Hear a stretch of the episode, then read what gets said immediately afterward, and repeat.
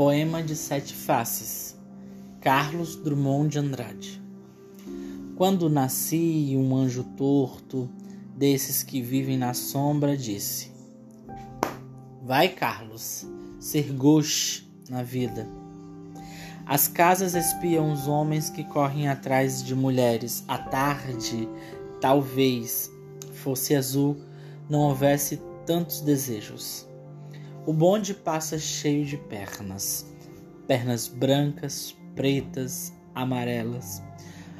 Para que tanta perna, meu Deus? pergunta o meu coração. Porém, meus olhos não perguntam nada.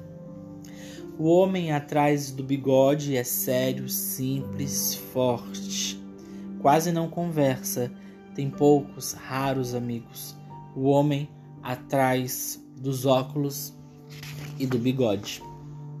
Meu Deus, por que me abandonastes? Se sabia que eu não era Deus, se sabias que eu era fraco. Mundo, mundo, vasto mundo, se eu me chamasse Raimundo, seria uma rima, não seria uma solução. Mundo, mundo, vasto mundo, mais vasto é o meu coração.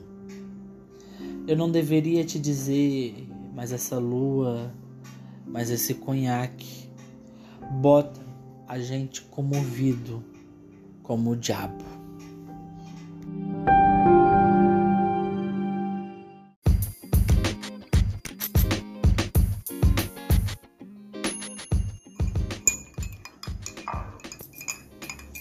Poema do Beco.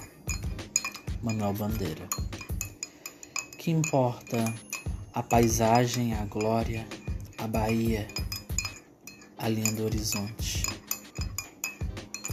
O que eu vejo agora é o beco.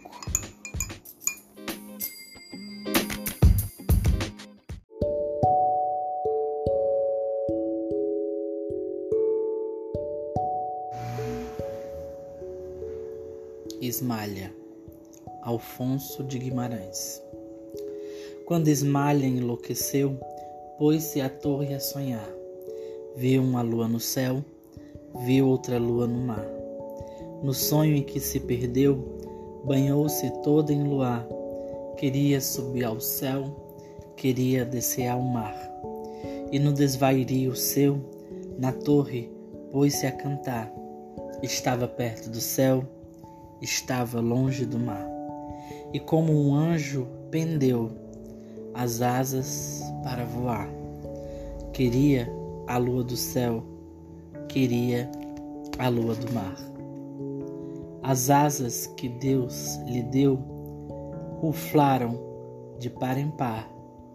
Sua alma subiu aos céus, seu corpo desceu ao mar.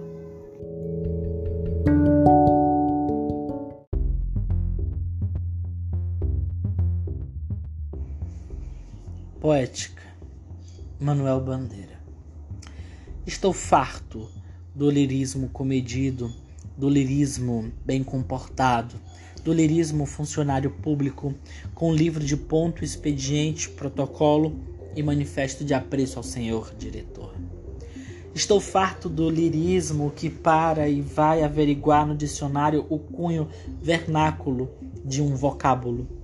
Abaixo os puristas, todas as palavras, sobretudo os barbarismos universais, todas as construções, sobretudo as sintaxes de exceção, todos os ritmos, sobretudo os inumeráveis.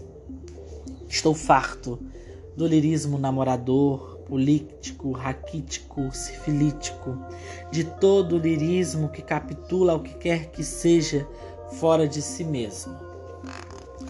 Do resto, não é lirismo. Será contabilidade, tabela de cosseno e secretário do amante exemplar com 100 modelos de cartas e as diferentes maneiras de agradar as mulheres, etc.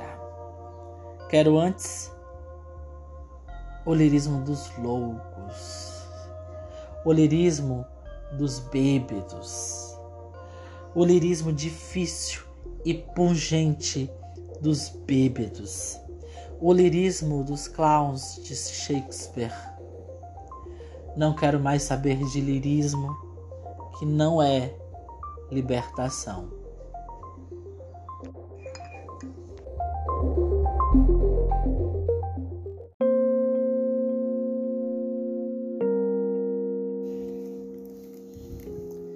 Tristezas de um quarto minguante. Augusto dos Anjos. Quarto minguante. E embora a lua o aclare, este engenho pau d'arco é muito triste. Nos engenhos da várzea não existe, talvez um outro, que se lhe equipare. Do observatório em que estou situado, a lua magra, quando a noite cresce, vista através do vidro azul, parece um paralelepípedo quebrado. O sono esmaga o encéfalo do povo. Tenho 300 quilos no epigastro. Dói minha cabeça, agora a cara do astro lembra-me a metade de uma casca de ovo. Diabo, não ser mais tempo de milagre para que esta opressão desapareça, vou amarrar um pano na cabeça, molhar a minha fronte com vinagre. Aumenta-se-me então os grandes medos. O hemisfério lunar se ergue e se abaixa num desenvolvimento de borracha, variando a ação mecânica dos dedos.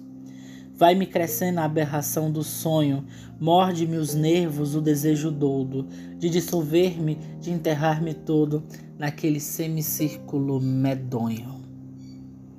Mas tudo isto é ilusão de minha parte, que se sabe, não é porque não saio, desde que sexta-feira, 3 de maio, eu escrevi os meus gemidos de arte.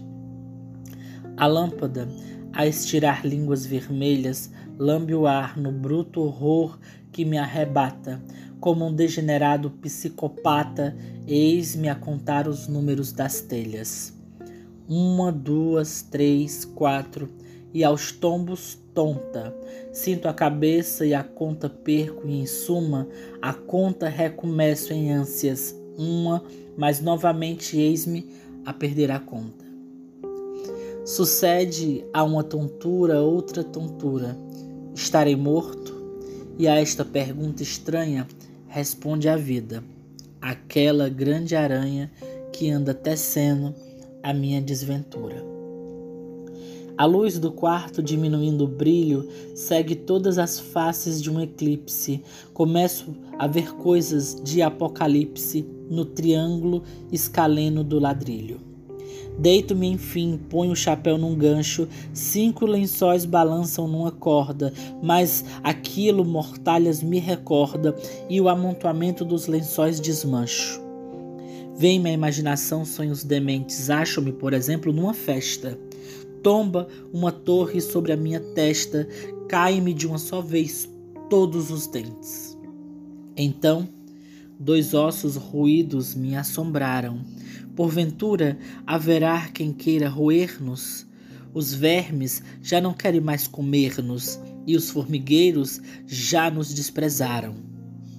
Figuras espectrais de bocas tronchas torna-me o pesadelo duradouro. Choro e quero beber a água do choro, com as mãos dispostas às feições em concha. Tal uma planta aquática submersa, antegozando as últimas delícias, mergulha as mãos, vis raízes adventícias no algodão quente de um tapete persa. Por muito tempo Rolo no tapete, súbito me ergo, a lua é morta, um frio cai sobre o meu estômago vazio, como se fosse um copo de sorvete. A alta frialdade me insensibiliza, o suor me ensopa, meu tormento é infindo, minha família ainda está dormindo e eu não posso pedir outra camisa. Abro a janela, elevam-se as fumaças do engenho enorme. A luz fulge abundantemente e, em vez do qual quarto minguante, vi que era o sol batendo na vidraça.